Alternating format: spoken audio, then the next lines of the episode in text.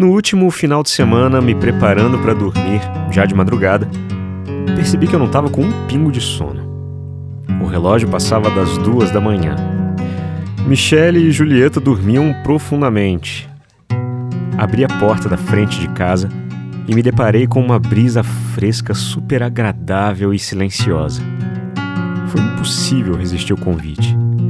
Do jeito que eu tava, de camiseta, bermuda e sandália, saí para caminhar sozinho na calada da noite. Apesar do momento delicioso de encontro comigo mesmo e com a paz que reinava absoluta nas ruas, imediatamente me veio à cabeça um mar de preocupações. Do tipo, e se a Michelle acordar, perceber que eu não estou em casa e ficar preocupada? E se o guarda de moto que faz a ronda noturna pensar que eu estou tramando alguma coisa? E se uma família estiver chegando de carro em casa e ficar com medo de que eu seja um assaltante?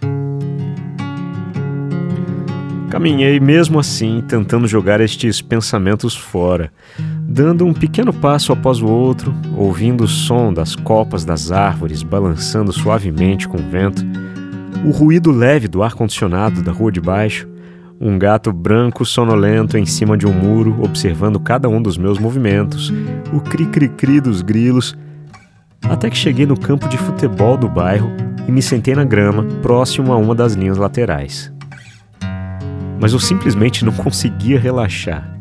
Só pensava no guarda de moto que com certeza iria pensar que um adulto da minha idade, ali, a essa hora, só poderia estar fumando um baseado mas decidi lutar contra esse pensamento e permaneci por ali por mais alguns minutos. Até que o guarda passou com sua moto em marcha lenta, claramente desviando de sua rota, enquanto eu, imóvel, só queria curtir o um momento e não ligar para nada. Foi quando me dei conta de que não ia conseguir relaxar. Me levantei, esfreguei as mãos nas nádegas, tirando o excesso de grama solta e pus-me a caminhar de volta para casa a passos lentos. Nesse ponto, eu me dei conta de algo. É impressionante como nossa cabeça nos prega truques e como nós mesmos somos capazes de nos reprimir. Eu realmente era a única pessoa acordada andando a pé pelas ruas, o que sim poderia chamar alguma atenção.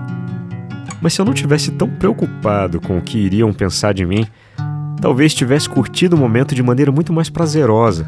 Afinal, eu não estava fazendo absolutamente nada de errado. Contando essa história agora parece meio idiota, né? Mas eu decidi contar porque esse episódio me fez pensar no quanto nós sentimos necessidade de sermos aceitos. E óbvio, como nós julgamos as pessoas. Eu me senti super mal, porque para mim, o medo de ser julgado sempre esteve muito conectado com os julgamentos que fazemos das pessoas. Tive que voltar para casa e dormir com um barulho desses. Mas eu vou sair de novo em outra oportunidade, dessa vez sem julgamentos. Meu nome é Leandro Sozzi, sou locutor e esta é a voz da minha consciência.